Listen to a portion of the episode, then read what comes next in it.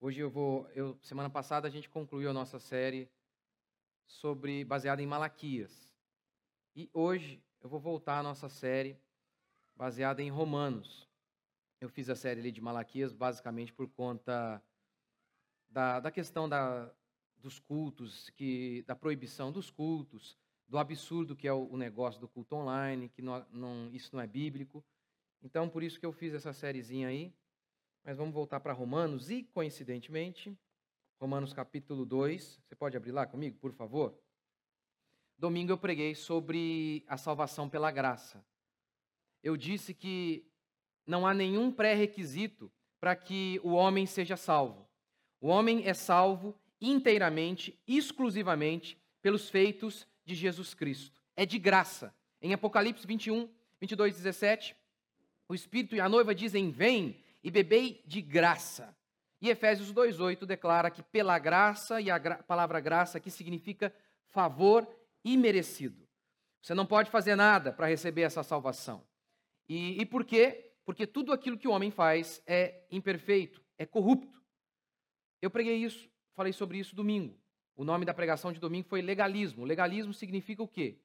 A crença de que você pode ser salvo pela sua própria bondade a crença de que você pode ser salvo pela obediência da lei. Isso é um absurdo. Um outro problema é o antinomianismo, que eu vou pregar domingo. Então venha. Mas hoje eu vou falar mais uma vez, porque tem a ver com o meu texto, sobre graça, sobre a salvação pela graça. Romanos 2, capítulo 17, que foi onde eu parei.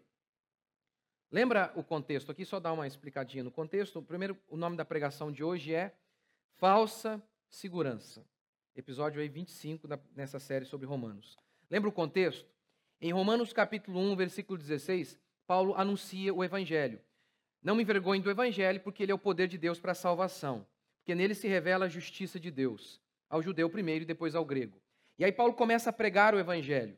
E como ele faz isso? Ele começa a expor a lei e, consequentemente, ele está expondo os pecados dos homens. A tal ponto que ele vai chegar em, em Romanos capítulo 3 com a seguinte sentença: Todos são pecadores. Não há um homem justo. Todos, sem exceção, merecem a condenação eterna e final. Essa é a conclusão de Paulo. E aqui ele está emparedando, ele está condenando, mostrando que os judeus que pensavam que eram salvos também estavam condenados. Esse é o meu contexto aqui de Romanos capítulo 2, verso 17. Vamos ler? Mas se tu, que te chamas judeu, te apoias na lei e te glorias em Deus, conheces a vontade dele, aprovas as coisas excelentes, sendo instruído na lei. Então, olha aqui, aqui está o, o contraste, é o gentio. Paulo estava falando dos gentios que não tinham a lei, que faziam tudo errado, que adoravam ídolos, e enquanto Paulo criticava os gentios, os judeus diziam: é isso mesmo, esses gentios são malignos, merecem morrer. Aí agora Paulo se volta para os judeus que pensavam que eram uma espécie de juiz e diz: não, vocês também estão no banco dos réus, vocês estão igualmente condenados. Sabe aqueles gentios ali que fazem oferendas a Moloque, que entregam seus filhos para ser queimados, para que eles sejam queimados? Pois bem, o mesmo inferno que é digno a eles, o mesmo, a mesma condenação que pertence a eles, também pertence a vocês. É isso que ele está fazendo aqui. Estás, verso 19: Estás convencido de que és guia de cegos, luz dos que estão nas trevas, instrutor de ignorantes, mestre de crianças que tem na lei a formulação do conhecimento e da verdade. Tu, pois, que ensina os outros, não ensinas a ti mesmo? Tu, que pregas que não se deve furtar, furtas? Tu, que dizes que não se deve cometer adultério, adulteras? Tu, que abominas os ídolos, rouba-lhes os templos? Tu, que te glorias na lei, desonras a Deus pela transgressão da lei? Pois, como está escrito, por vossa causa, judeus, o nome de Deus é blasfemado entre as nações. Porque, de fato, a circuncisão, que é o símbolo do ingresso na fé judaica, que era, até aquele momento, a fé verdadeira, porque de fato a circuncisão é proveitosa se cumprires a lei.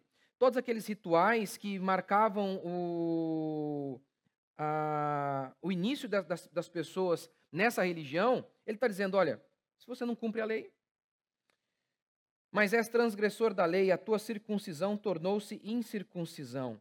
Ou seja, aquilo que é a representação da, da, sua, da sua crença, dos seus dogmas, se não tem a lei, isso tudo é inútil. Verso 27. Se cumprir a lei, e se cumprir a lei aquele que por natureza é da incircuncisão, ele julgará a ti, que és transgressor da lei. Paulo está dizendo: se o gentil cumpre a lei, ele vai te julgar. Ora, mas espera aí, gente. Paulo acabou de falar que o judeu, o gentil também não cumpre. É só uma linguagem para dizer, olha, está todo mundo condenado. Se você encontrar algum homem que cumpre a lei, esse homem vai te julgar. Mas é claro que ele não tá, Paulo não está querendo dizer, dizer aqui que o gentil, o homem sem Deus, cumpria a lei. Porque todo o argumento dele, toda a argumentação de Paulo aqui é justamente: não há um justo sequer. Verso 28. Porque judeu não é quem o é exteriormente, nem é circunciso quem o é apenas exterior na carne. Mas judeu é quem o é no interior, e circuncisão a do coração, realizada pelo Espírito, não pela letra, cujo louvor não provém dos homens, mas de Deus. Vou explicando isso aqui conforme for pregando. Há dois problemas em se tratando da fé. Dois problemas.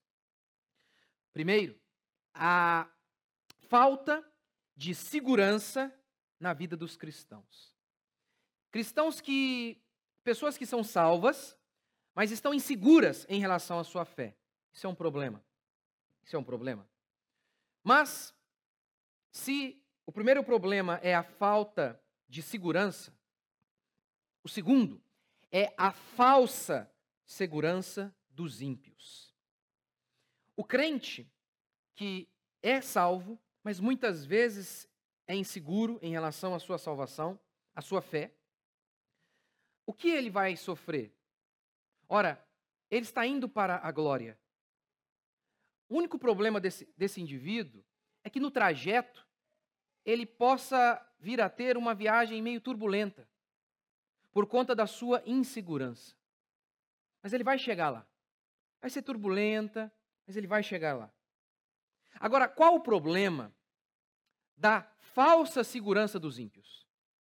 O problema é o seguinte: durante o trajeto, eles estão muito seguros. Estão muito tranquilos. Mas eles estão indo para o inferno, justamente porque estão seguros.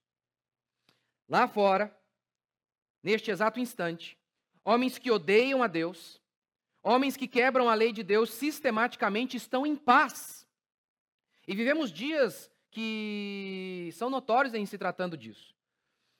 O homem pode ter vivido toda uma vida de pecado. Ele pode morrer durante uma troca de tiros entre a polícia, em que ele fazia alguém, uma, um inocente, de refém. Ele mirou num trabalhador honesto. Ele não matou porque o policial o matou primeiro. Esse era o objetivo dele, matar alguém. E logo em seguida, saem multidões dizendo: descanse em paz.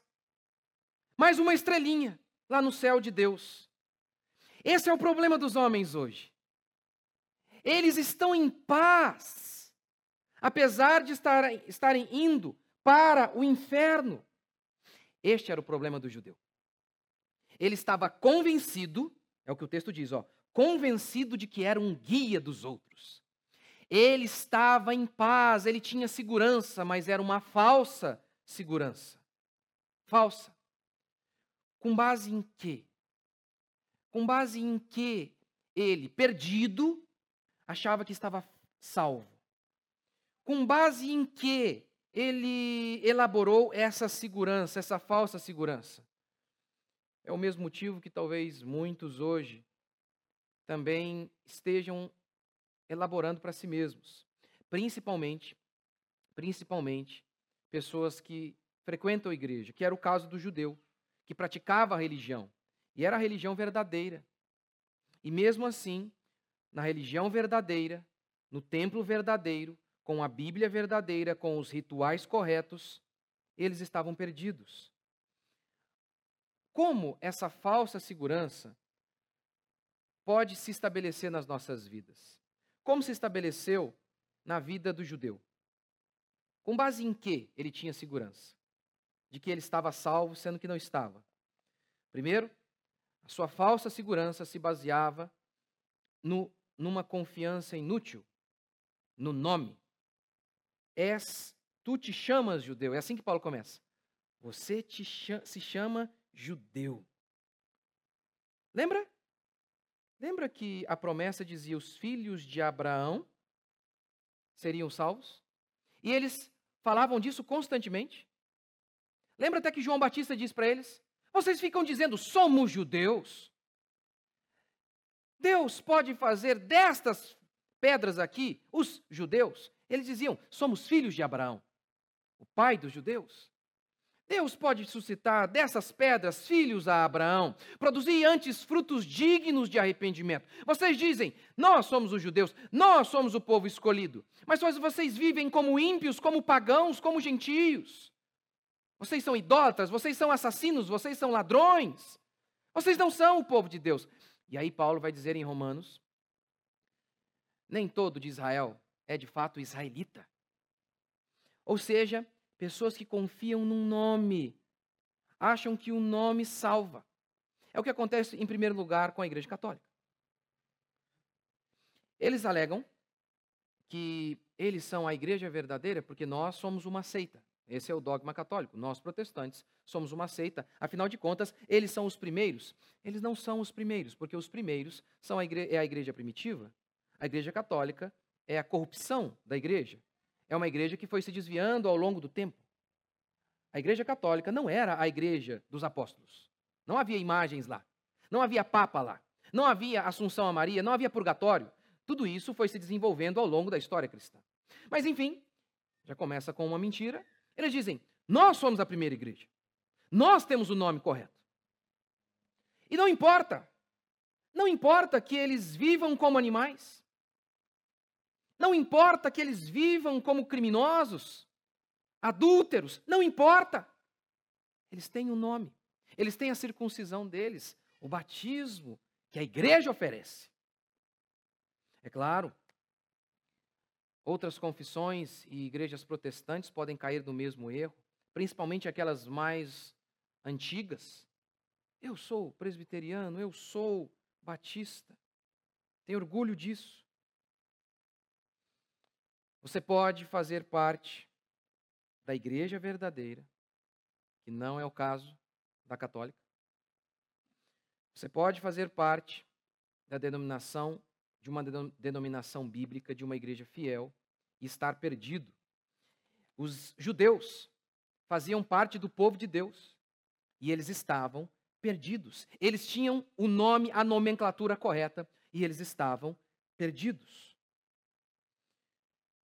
Em que mais os judeus estabeleciam a sua confiança? Segundo, na lei. Paulo diz, verso 17: Te apoias na lei, descansa na lei, te glorias na lei. Você diz, nós temos a lei de Deus. Isso era verdade. Deus se revelou a Moisés, Moisés entregou a lei ao povo de Deus. É o que Paulo vai dizer em Romanos. Somente os judeus tinham a lei. Ninguém mais tinha. Os judeus a tinham. E eles então repousavam na lei. A, a, figura aqui é mais ou menos essa mesmo. Eles estavam deitados, dormindo, descansando. Nós temos a Bíblia, o livro sagrado, o livro verdadeiro. As outras religiões são falsas. Eles alegavam, com razão, com razão. O judeu pensava: poxa, o gentio nunca ouviu a lei, ele está perdido. É o que Paulo vai dizer em Romanos.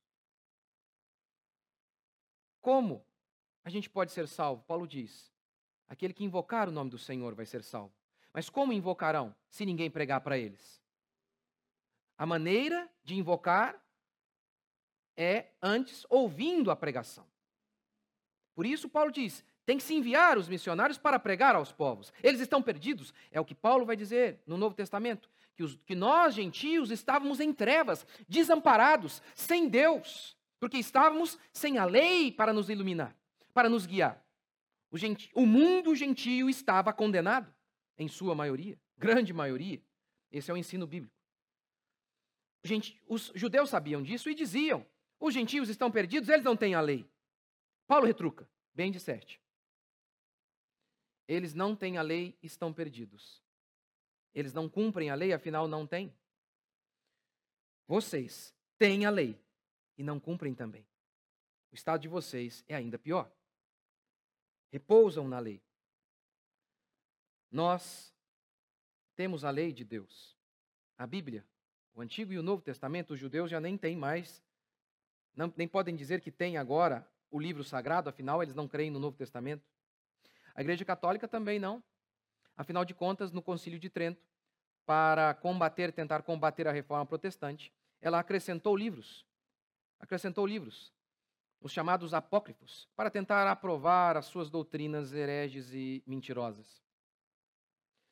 Nós evangélicos temos a lei, a lei de Deus, a Bíblia verdadeira. Ainda que os católicos tenham a, uma, a sua Bíblia com alguns livros a mais, que Jesus não fez menção deles. Quando Jesus prega sobre o Antigo Testamento, esses livros apócrifos estão, foram inseridos ali no Antigo Testamento. A Bíblia que os judeus liam é essa, esse Antigo Testamento que você tem aqui. Não é o Antigo Testamento dos católicos. Não é. Jesus nunca debateu dizendo, olha, está faltando livro aí. Não, ele chamou de palavra de Deus, mostrando assim que ah, os livros que a Igreja Católica colocou posteriormente não eram livros que Jesus chamou de palavra de Deus. Mas eles têm o resto. Eles também têm, em boa parte, a palavra de Deus em suas mãos. Nós, mais ainda. É possível, então, que você tenha a lei de Deus e, como um judeu, esteja completamente perdido. Não, Platão, por mais genial que tenha sido, Aristóteles, por mais genial que tenha sido, e todos os outros filósofos, por mais geniais que tenham, que tenham sido, eles eram cegos tateando no escuro. As, as outras religiões são falsas, diz Jesus. O livro deles não é a lei de Deus. Não é. Nós temos a lei de Deus. É isso que Paulo está argumentando. É possível ter o livro verdadeiro, é possível ter o nome correto e estar completamente perdido. Terceiro, no que mais eles baseavam a sua esperança, a sua segurança? Conhecimento. Verso 18. Conheces a vontade dele, aprovas as coisas excelentes, sendo instruído na lei. Aprova. Ele dizia, eles batiam palma. Eu já falei isso tantas vezes, mas vou falar novamente que isso acontece comigo, acho que acontece com qualquer pastor que prega o evangelho, que começa expondo a lei. O evangelho começa com a exposição da lei, não começa com amor, diferentemente de que muitos pastores creem. Começa com a lei. Paulo diz: "A lei me serviu de mestre para me guiar até Cristo", não amor, a lei. Então eu estou lá expondo a lei, mostrando os pecados das pessoas. Afinal de contas, as pessoas só vão querer tomar o remédio da graça se eu mostrar a elas que elas estão doentes com o pecado. E aí a pessoa está ali, ela diz: lindo, maravilhoso. Estou lá dizendo: olha, roupa sensual, não pode. E a mulher está seminua ali na frente dizendo: é isso mesmo, não pode não. Aprova as coisas excelentes. Diz: é isso mesmo. Eu gosto é de pregação forte, como nós diz aqui. Pregação forte. Eu gosto. O judeu, o judeu aprovava. Dizia: Nós temos o conhecimento. Sabemos as coisas. Não fazemos nada, mas sabemos. Você pode ter o conhecimento, você pode saber e estar perdido. Quarto. Quarto fundamento frágil sobre o qual o judeu assentava a sua segurança. Gloriava-se em Deus. Verso 17. Se gloria em Deus. Você se chama judeu, se gloria em Deus definitivamente eles não eram ateus. É, é, é interessante falar sobre isso porque nunca na história humana o homem foi tão ateu como é agora. O ateísmo não é novo. Já havia na Grécia Antiga, sempre existiu. Mas nunca o mundo foi tão ateu como é hoje. Alguns adventos explicam isso, a industrialização, a prosperidade abundante o iluminismo, a crença de que apenas o conhecimento Apenas o conhecimento empírico é suficiente para todas as coisas. Apenas o laboratório vai resolver todos os nossos problemas. Esses elementos nos levam a ter, como nunca, ateus no mundo hoje. Esse povo não é ateu. Esse povo se gloria em Deus. Se gloria em Deus mesmo. Se gloria tanto que diz o texto bíblico que esses judeus, eles pegavam filactérios que eram caixinhas e colocavam versículos bíblicos e eles andavam pela rua. Porque a Bíblia diz no Antigo Testamento, de maneira simbólica, leve, ate a palavra de Deus ao seu coração, à sua testa. Apenas querendo dizer que a sua vida seja conduzida por ela, sua mente e coração seja dominado, sejam dominados pela palavra. Esse era o significado. Mas não satisfeitos, eles colocavam mesmo caixinhas na testa e nos braços e andavam pelas ruas. E as pessoas podiam olhar para os judeus e ver a Bíblia literalmente estampada naqueles homens. Eles eram tão zelosos que em Romanos capítulo 10, versículo 2, Paulo diz assim: Eu lhes dou testemunho acerca dos judeus. Eles têm zelo por Deus, zelo, dedicação, fervor. Porém, não com entendimento. O zelo deles era tão grande que num dia eles viram Paulo, viram em Paulo um inimigo em potencial contra a fé verdadeira em Deus. E o que eles fizeram? Fizeram um pacto de não comer até matar Paulo. Eles disseram sobre juramento de anátema. Anátema, amaldiçoado réu do inferno. Que que sejamos malditos com toda a ira de Deus caindo sobre nós se comermos antes de matarmos Paulo. Que zelo, hein? Romanos 8,8 vai dizer que o homem na carne não pode agradar a Deus. O que significa a expressão homem na carne? Lembra que Jesus falou para Nicodemos? Aquele que é nascido da carne é carne, aquele que é nascido do espírito é espírito. Você nasce da sua mãe, você nasceu de Adão e Eva, mas você precisa nascer espiritualmente. Você precisa ter o seu espírito que morreu ser ter, ter o seu espírito ressuscitado e o Espírito Santo entrar em você. Do contrário, você está sozinho neste mundo. Sem Deus dentro de você, te capacitando para viver a vida que Deus planejou para nós. O homem que não se converteu, que não tem a fé genuína, é um homem que está apenas na carne, é na força do seu braço. Que coisa! O homem não nascido de novo, até o zelo por Deus na vida de um homem não nascido de novo pode ser usado para perseguir Deus. Porque os judeus, em seu zelo, mataram o filho de Deus. Eles se gloriavam em Deus. Tem gente que chora até pelas coisas de Deus. Por culto, ouve pregação e chora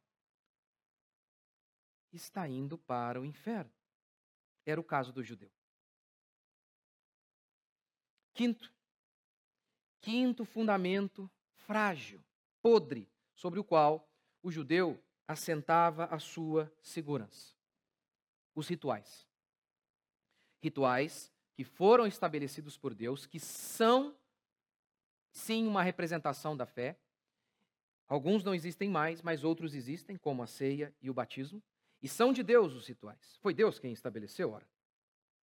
Mas eles não entenderam a função do ritual, assim como não entenderam também a função da lei, do conhecimento e de tudo mais. Mas eles achavam, somos de Deus por quê? Ora, somos circuncidados, o símbolo da fé. O batismo substituiu a circuncisão. Em Marcos, Jesus prometeu e anunciou, ordenou: quem crer e for batizado será salvo. O judeu era batizado. O judeu tinha o templo verdadeiro, o judeu prezava pelas coisas de Deus, pelo menos dizia que prezava, dizia que tinha zelo pelas coisas de Deus. Ele se gloriava em Deus. E ele foi para o inferno. Agora, se este indivíduo, com todos os benefícios que ele teve, que o mundo inteiro não teve até aquele momento, não teve. Eu sei que quando fala disso, né, as pessoas ficam, como assim? O mundo estava perdido? Vou chegar um dia nessa pregação ainda, tá? Mas esse é assim a descrição bíblica. O mundo estava perdido. A salvação era dos judeus. Então, se esse povo, com todos esses benefícios, não conseguiu se salvar, há esperança para quem? Quem pode se salvar se nem os judeus puderam? Em Romanos 2,6, Paulo diz assim: que Deus retribuirá a cada um segundo o seu procedimento, não segundo a sua circuncisão, seu ritual, não segundo a sua fala, que diz muita coisa sobre Deus. Não, não, não, não, não. Não sobre o seu nome. Deus não vai retribuir de acordo com o seu nome. Se você tem, se você faz parte da igreja certa, apenas.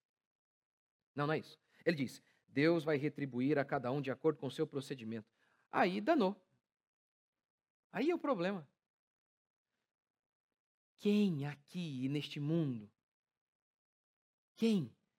Um só, um só homem procedeu da maneira que Deus estabeleceu. Quem? Lembrando pela milésima vez, o bom procedimento de acordo com Deus é aquele homem que cumpriu a lei todos os dias. Tiago diz: se você quebrou uma só lei, você já é réu de toda a lei. Mas, gente, é claro que ele está falando de maneira figurativa aqui, apenas simbólica. É claro, você não apenas desobedeceu toda a lei, como você a desobedece todos os dias. Todos os dias. Então, por isso Paulo diz assim: a lei veio para calar todos os homens. Como assim? No tribunal, Deus pergunta: quem aqui, quem aqui é inocente? Ou mais, quem aqui é justo? E o padrão de justiça é cumprir toda a minha lei todos os dias da vida. Mesmo que isso fosse possível, ainda assim esse homem estaria condenado, haja visto que ele já nasceu como alguém que quebrou a lei, por conta de Adão. A Bíblia diz que a culpa de Adão foi transferida a toda a raça humana. Por isso, crianças morrem, porque elas nascem com culpa, não com a dela mesmas, mas com a culpa de Adão. Se não houvesse pecado, não haveria morte em relação a elas. Então, esse é o cenário. O juiz, Deus, pergunta: quem aqui procedeu de maneira perfeita? Esse é o padrão. Olha, eu, eu não fui perfeito, mas comparado com aquele estuprador que está ali sendo julgado também, comparado com ele, eu sou uma boa pessoa. Outro levanta a mão e diz: Olha, eu sou uma boa pessoa. Com base no que eu estou vendo aqui, o tanto de gente pilantra que tem aqui. Aquele cara ali é ladrão. Aquele outro ali é pedófilo. Comparado com esse povo, eu sou uma bênção. O juiz então bate o martelo e diz: Mas meu filho, você não pode estabelecer a lei pela qual você vai ser julgado. E o padrão da lei está aqui, ó, encarnado, é Jesus. Ele é o padrão.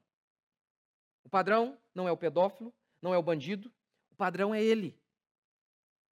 E Pedro, que andou três anos com ele, dormiu ao lado de Jesus, viveu com ele, quase que 24 horas por dia.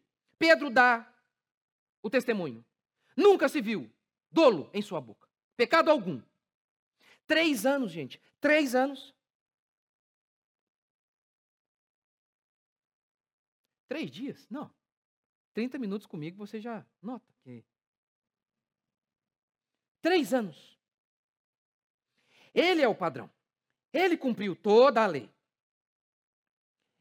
A pergunta vai ser refeita. Quem aqui neste tribunal procedeu corretamente? O padrão é ele. Paulo então diz: a lei veio, em primeiro lugar, a primeira função dela é para que o mundo inteiro se cale. E no tribunal de Deus, todos digam: nada. Nada. Todos são pecadores. Todos. Pastor, então quem pode ser salvo? Você lembra dessa frase? Lembra? O jovem rico chegou diante de Jesus e falou: O que farei? Eu farei para ser salvo. Jesus retruca: Guarde a lei. O rapaz diz: Tenho observado desde a minha infância. Mentira, isso é mentira, não existe. Isso é mentira. Mas Jesus entrou na dele. Tá bom, vamos dar corda. Ok, uma coisa te falta: vende todos os seus bens e dá aos pobres. Não é nem.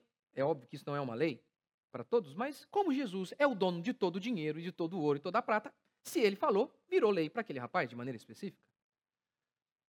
Venda seus bens e dê todo, todos eles aos pobres.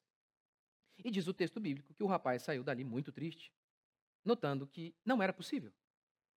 Não, não é. Não é. Nenhum de vocês também conseguem fazer isso. Não, não é nem dar todos os bens aos pobres. Nenhum de vocês, incluindo a mim, obviamente, nenhum de nós, nenhum de nós, por nós mesmos, lidamos com o dinheiro da maneira correta. Por nós mesmos, ele é o nosso ídolo. Seja você rico ou seja você pobre. É, é engraçado também ver pobre achando que ele não é amante do dinheiro. Mentira. Esse é o problema da alma humana, do pecado. Do pecado. Os discípulos ouvem aquilo e os discípulos não eram ricos. Os discípulos não eram. Aquele que ama o dinheiro, diz Jesus, não pode entrar no reino dos céus. Os discípulos não eram ricos. Sabe o que os discípulos disseram? Então quem pode ser salvo? Eles entenderam. Todos nós somos amantes do dinheiro por nós mesmos. Eles entenderam. Eles entenderam. Quem pode ser salvo então? Lembra? Lembra que a primeira função da lei era mostrar que os homens não conseguem cumprir a lei? Por quê? Por quê? Para que então eles pudessem se refugiar em Cristo. Pela graça sois salvos. Pela graça. Lutero foi um dos grandes líderes, um dos principais, principal líder da reforma protestante. Naquela época, a Igreja Católica estava construindo a Capela de São Pedro, a, a Igreja de São Pedro, e vendia indulgências. As pessoas pagavam para retirar as pessoas do purgatório. Um dos padres da Igreja Católica, chamado Bispo Macedo, é brincadeira.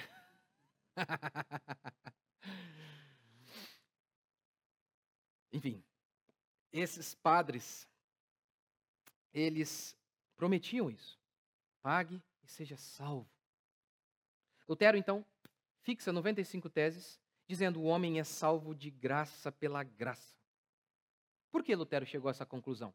Porque Lutero foi ler a Bíblia, Lutero foi estudar a Bíblia. Foi estudar a lei de Deus. E quanto mais ele lia a Bíblia, ele leu de verdade, coisa que os judeus não faziam. Porque Jesus disse que os judeus erraram em não conhecer a Escritura e o poder de Deus. Eles interpretavam a lei de maneira superficial. Lutero não. Lutero foi a fundo. Lutero leu. Lutero entendeu. Ele entendeu o que Jesus quis dizer. Ele entendeu o que a lei quis dizer. E quanto mais ele entendia, mais apavorado ele ficava. Por quê? Ele via que ele não conseguia obedecer. Muitos monges fugiram das cidades e foram para monastérios, morar no meio do mato, fugir das concupiscências. Muitos viam a igreja católica, cheia de dinheiro, corrompida, e diziam: Eu vou sair daqui para que isso não me pegue. As seduções de sexo, e eles iam para longe da civilização, sem mulheres, sem riquezas. E ainda assim, lá, os desejos, as paixões os acompanhavam. Os acompanhavam. Lutero também via isso. Ele via que quanto mais ele lia as exigências divinas, mais aterrorizado ele ficava. E aí então ele chegou à mesma conclusão de Paulo: Miserável homem que sou, quem poderá me livrar do corpo desta morte? Quem? Eu não teria conhecido o pecado se a lei não me dissesse: Não cobiçarás.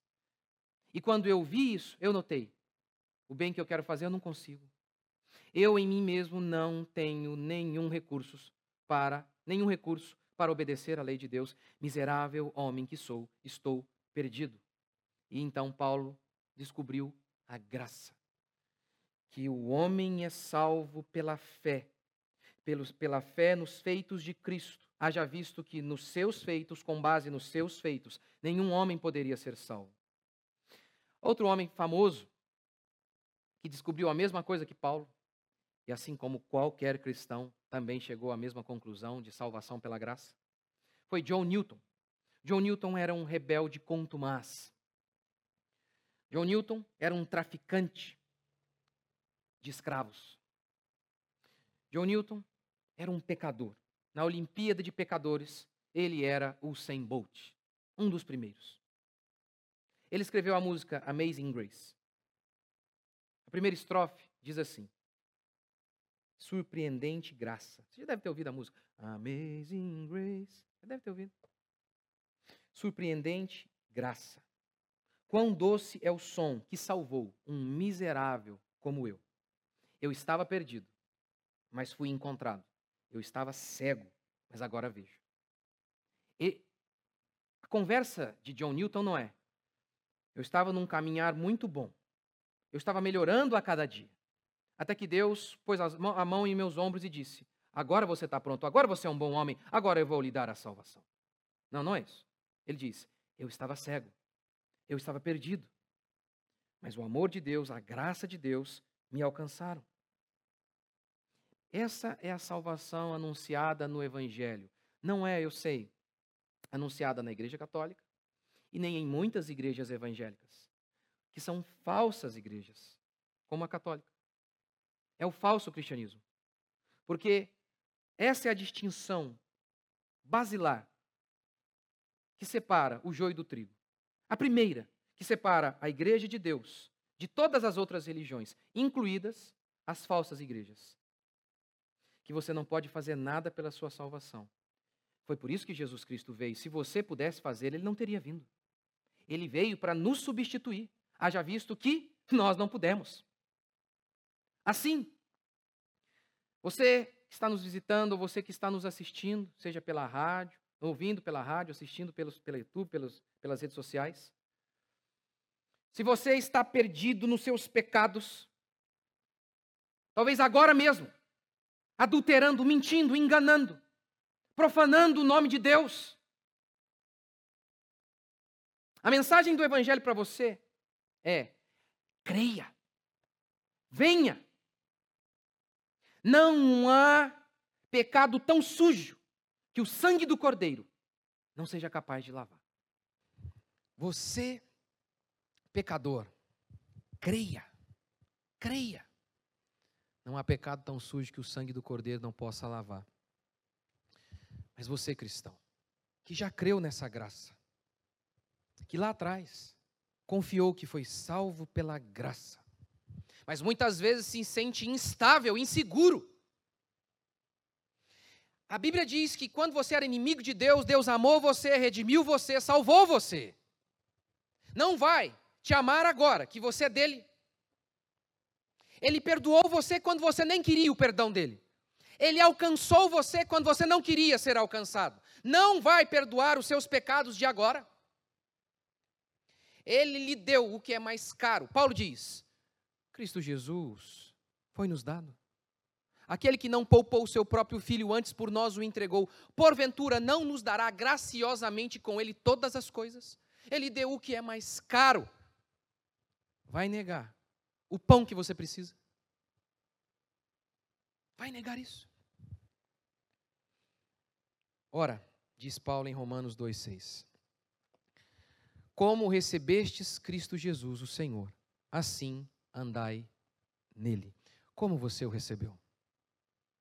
Eu não mereço estar aqui diante do Senhor, mas a tua graça me salvou, por isso estou aqui. Paulo diz: Continue assim. Continue.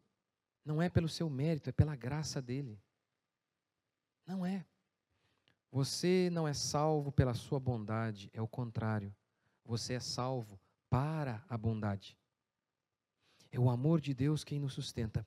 E mesmo vivendo uma vida íntegra, porque não somos salvos pela lei, mas somos salvos para cumprir a lei. É totalmente diferente. Mas quando você é salvo, como disse Lutero, a lei nos leva até Cristo para sermos justificados e Cristo nos leva até a lei para sermos santificados. Nós precisamos da lei e é o que eu vou pregar domingo que vem. Domingo agora. É, próximo domingo. Nós precisamos dela. Mas você deve se lembrar, Paulo era um seguidor da lei. Paulo, ele converteu e ele não anulou a lei. Não, o sentido da frase dele, não estamos mais debaixo da lei, não significa dizer que não mate, não roube, não faz mais parte da nossa vida. Mas mesmo que você seja como Paulo e você siga o Senhor, ainda assim, todos os dias você vai orar aquela oração, não vai? Pai nosso, perdoai as nossas ofensas, as nossas dívidas, assim como temos perdoado os nossos devedores. Daqui a 30 anos você ainda vai ter que todo dia pedir o pão de cada dia ao lado do perdão de cada momento. E ainda que você caminhe em santidade buscando ao Senhor, ainda assim você será imperfeito nesta vida. De tal maneira que, mesmo que você não viva em pecado, mesmo assim, você não poderá dizer: Senhor, retribua-me porque eu sou demais. Ainda assim será sempre graça. Graça. A eternidade é graça, o pão é graça, o casamento é graça, o trabalho é graça, tudo é favor e merecido. Tudo. Por isso, Jesus nos ensinou a orar em seu nome. O significado, você já sabe, eu já expliquei várias vezes, vou explicar pela milésima. O significado de orar em nome de Jesus não é Senhor Jesus, eu quero isso, isso, isso, isso, em nome de Jesus, amém. Não é falar em nome de Jesus no final da frase. O significado de orar em nome de Jesus é: Senhor, eu poderia vir aqui e pedir algo porque eu fiz isso, aquilo, aquilo outro. Então eu alegaria inocência ao meu nome. Eu não posso, nem daqui a 30, nem daqui a 40 anos fazer isso. Mas eu estou aqui porque o Senhor prometeu que todos aqueles que crerem em Cristo Jesus serão livres da ira de Deus e passarão a estar debaixo do favor do Senhor, da bênção de Deus e do amor do Pai. É nesse sentido que eu estou orando, com base nos méritos do Senhor, do teu nome, não dos meus. É por isso que eu posso erguer a minha voz hoje, apesar de todo o meu passado errado e pecaminoso, e dizer: Deus, me salva, me livra, me guia, me dá o que eu não mereço. Você crê que existe um Deus bom e generoso assim? Vamos ficar de pé.